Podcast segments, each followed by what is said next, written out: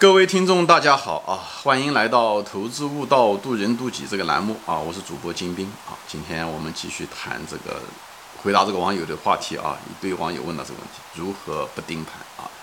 这个其实是一个非常老道，也是一个非常常见的病啊！这个这个常见的病呢，恰恰又是我们在价值投资中最后登上价值投资的。最后金字塔的最后一步的时候，这个持有失败的时候，最常见的一个毛病啊，我前面说了，反正你你之所以盯盘，无非就是对公司的信心不够，了解的不够，所以导致信心不够，股价一跌害怕，对不对？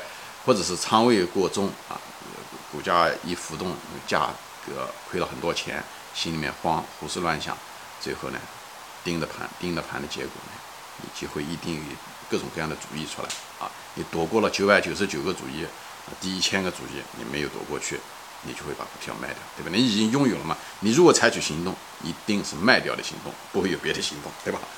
所以就是很遗憾就在这个地方，所以这就是为什么功亏一篑就在这。那么有的人呢，是因为想赚差价啊，那么他觉得他更聪明，他能预测股价，啊，觉得把股票成本降下来，买的股票股数更低更多。等等这些东西啊，先高卖，以后再低买，等等这些东西都会导致你股价呢有可能会把丢掉啊。你的那个心仪的老婆啊，这个搞丢掉了，别别的男人去这个啊。那么，当然还有一点就是资金啊本身就有压力啊，这些东西都会造成你动作上的变形，使你即使是看对了，即使拿对了优质的股票，但股票一旦股价发生了波动的时候，你都会胡思乱想，都会把股票搞丢掉，好吧？那么正是因为这四种主要的原因呢，大家呢对号入座想一想，你是不是有这方面的原因？有，你尽早的把它改掉。这样子的话，你盯盘的倾向和背后的驱动力啊就弱了一些。只有这种驱动力内在的驱动力弱了以后，你才能说去改这个毛病，才改这个毛病。就像一个人得病一样，对不对？一个人得病的时候是可能是身体不好，免疫力不好，这时候你只有增加。这个免疫力对不对？那个病你还那需要也需要药，但那个药其实不能够真正治你的病，你的内在的这个原因必须要把它减轻根除，以后那个外面的药呢才有一定的用处。那么外面的这个药呢，我就谈到了一个硬的方法，一个软的方法，就是说这个治这个呃盯盘啊，对吧？前面第三集呢，我就谈到了这硬的方法，就是无非就是赏可罚，以后靠朋友，以后靠自己的想象，认为股价一定会到这个位置。所以呢，我不会因小失大。这我现在是五块钱的邮储，多少年以后一定是三年以后一定是二十块钱的邮储。所以我现在不会因为邮储从五块钱涨到六块钱涨到七块钱，我就想把它卖掉赚个差价，啊，我就不会这么想了，对不对？这笔账大家都会算。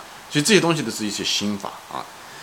这种有兴趣的可以往前翻一翻。那么这一集呢，我就是谈的呢是软的方法，就制药的时候，另外一种就是比较缓和的方法。缓缓和的方法是什么呢？就是尽量的让自己不要去走到这个呃电脑面前，那么就把自己的注意力啊尽量分开啊分散。这种分散的注意力方法呢，我个人呢，嗯，每个人不一样，每个人的生活环境不一样，所以呢，我分享一下我的，就是主要的目的就是让自己的注意力不要在电脑和骨架上面。电脑和股价上面，这是一套软的方法。比方说，你可以找一份工作，啊，你可以找一份工作，那份工作不要有太多压力，但至少会让你，嗯，没有机会去接触电脑，对不对？至少在开盘的时候没有接触电脑，所以呢，你得干工作，你也许做个保安或者什么，反正你不能接触手机啊，就是这些东西。哎，你你你你干一个活，那个工作挣多少钱不重要啊，也不要有给自己太多压力。但是总之，你就是把你的心思可以从股市上可以移开一点。是这样啊，那有的人说，这个东西也是个笑话了，对不对？你本来在股市上想挣钱，就是为了财富自由，就不想给人家打工，对不对？那现在这又 为了财富自由又给人家去打工去，那好像反过来了。其实，你如果是认为你是在在股市上可以挣到钱，你那时候对待工作的，你不是以挣钱为目的，你只是把自己的精力分散开的时候，你的心态是不一样的。就像在草地上的时候，你一个是被迫除草的一个人。和一个在草地上踢球的人是完全不一样的，心态不一样，你的感觉不一样，你的心里面的痛苦的程度和愉快的程度是不一样的啊！在别的节目中也谈过，所以这是一个，就是你可以对很多普通人来，你也可以增加一点养家糊口，你挣一点钱，挣个饭钱也挺好的，对不对？也减轻你那个老是要在股市上亏钱的那种压力啊，也挺好。我觉得其实比较适合很多人的啊。大家也许这个东西你听上去不顺耳，但是呢，你本来就是为了财富自由，还给人家打工，对不对？我建议你可以试一下的，你不适合你，你才再去。但这个东西呢，会让你躲开盯盘，啊，就主要的要想到的好处是这个东西。这个对大多数人其实挺适用的，特别是你没有那么多纪律，用硬的方法赏和罚的方法，你自己没办法惩罚自己，下不了自己手的人，很可能这种方法不是一件坏事情。比方说卖保险啊，对不对？哎，等等，啊，就是，呃，或者是，嗯，呃，就是，或者是一个比较正规的一个工作啊，就是这样子。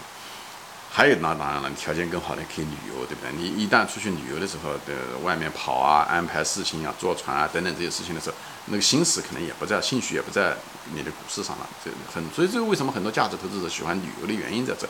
一个旅游的时候让他离开股市，就像巴菲特离开了华尔街，跑到他的家乡一样的，他也是希望离开股市远一点。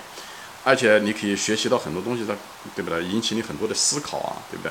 一个人的，特别是一个人旅行的时候，哎，你可以接触很多东西啊。很，而且特别是那些地方没有没有电脑的地方，挺好的。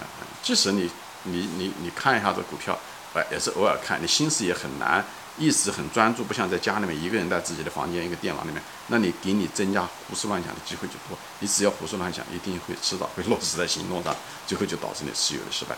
所以这就是为什么，就是让你的，就是你经常旅游，几周也好，怎么样也好，都可以啊。旅游旅游啊，在外面的时候接触各种各样的东西，他会把你的精力啊分散开，而且又长知识，对不对？你可以看到很多地方，不挺好的吗？条件允许的话，那条件不允许也可以啊。比方说在家里面，对吧？那没办法，你不想工作，那也可以打打游戏啊。其实打游戏也挺好的啊，就是 只要不要玩物丧志就行。打打游戏啊，追剧啊，看看有些投资者就是喜欢看电视剧啊，也把自己的精力啊，把它有戏的把它拉开，对吧？看看电视连续剧啊，有的人。现在有的人不一定是看电视、连续剧了，他比方说看西瓜视频啊，啊，对不对？到油管上去看这些东西啊，但这些东西呢又容易接触电脑，所以有的时候呢，有的人又看着，所以看纯粹的东西比较好，基本上就是看电视，就看连续剧，哎，打游戏啊，这样子的，离开那种电脑和手机这种方式，很可能更有效率一些。还有的就是打球了，就是喜欢运动的人打球，比方说。打高尔夫球，对不对？你打一场高尔夫球出去的话，可能也有三个多小时、三四个小时，包括路上的时间。那基本上中午再吃个饭，那基本上中国喜欢开盘就那么上午两个小时，下午两个小时，这个时间就过去了，对不对？这也挺好的，打个高尔夫球，哎，对，如果你条件允许的话，你都可以运动啊，打球啊，对不对？那像我疫情期间，那么我还得照顾我的这个岳父，对不对？我也离不开家，那么旅游也没办法旅游，那么我就是。散步啊，我经常散步，我一天至少散个两三次步，早上散一次，下午散一次，有的时候晚上陪太太还散一次，对不对？有的时候我们这个小区，比方说小圈子呢，就绕呢大概十五分钟绕一圈，大概绕个两圈，对不对？那么大的圈子呢，整个绕过来一个多小时，啊，那也就可以。就是因为散步的过程中的时候，我也去思考啊，我可以想很多的问题啊，包括视频也好，投资也好，我都可以去想，给我大量的充足的时间。去想让我东西都可以离开，有的时候我去开个车子啊，比方到我们附近的一个地方，一个树林啊，一个森林啊，啊，嗯，啊，五分钟开过去，那我可以绕到这个在森林里面走走一圈，啊，啊，各种小径啊，啊，也挺好的，啊，空气很新鲜，这样子。以前的时候呢，还喜欢钓鱼，但是现在，嗯，就不钓鱼了，因为钓鱼杀生啊，就是，嗯，母亲在去世之前。告诫过我，就尽量不要杀生。所以呢，我这个我最喜欢的钓鱼，也也也没有那个机会再去钓去了。啊，还有什么？还有就是，其实对我来讲，条件很好，就是在美国这边条件，呃，其实是不错。还有读书了，经常有的时候去看书，有意识的去看书去思考，这也占了我很多的时间。就是都是让我能够不去看电脑，不去去想那个股价啊，这东西，更多的是研究公司。我管它是股价今天涨明天涨，反正我也不卖。哎，嗯，就这样，它除非出现了一些根本性的变化，所以这样的话会好很多。像我们这边，嗯，对吧？树林啊，小区啊，对不对？还有海边，因为我人住在长岛，到到北海岸、南海岸都很方便。我比方到北海岸那边，是全是那种石头啊，各种各样的石头。嗯，我也可以到那边去。我喜欢捡石头，跟我父亲一样，喜欢捡石头。那漫长的海岸线，北边的海岸线大概一几一一两百公里，那全都是各种各样的石头，都可以捡。那也是一种嗯，怎么样呢？一种修行的方式吧，就是一种让自己能够安静下来，能够注重当下，能够捡这个石头，就做这种非常简单的事情，啊，可以放松啊，就是这样子的一种方式，对吧？然后南边呢都是全部是非常高质量的，嗯，海滩、沙滩啊，沙滩，哎，那个也很方便，你你带过去带一瓶啤酒或者带一箱啤酒，对不对？带个太阳伞，哎，到那地方去插在沙滩上面，哎，对不对？喝着啤酒。啊，这个也很舒服，嗯，沙埋在沙子里面，对不对？坐在没人管你，蓝天白云，海海鸥，对不对？看着来来回回过往的各色各色各样的各种体态的美女，挺好的，对。但是我很少去就是的。虽然条件非常好，好像很多网友好像很羡慕我这种生活，其实反而人就是这么回事，人就是贱，反而条件好你反而不去。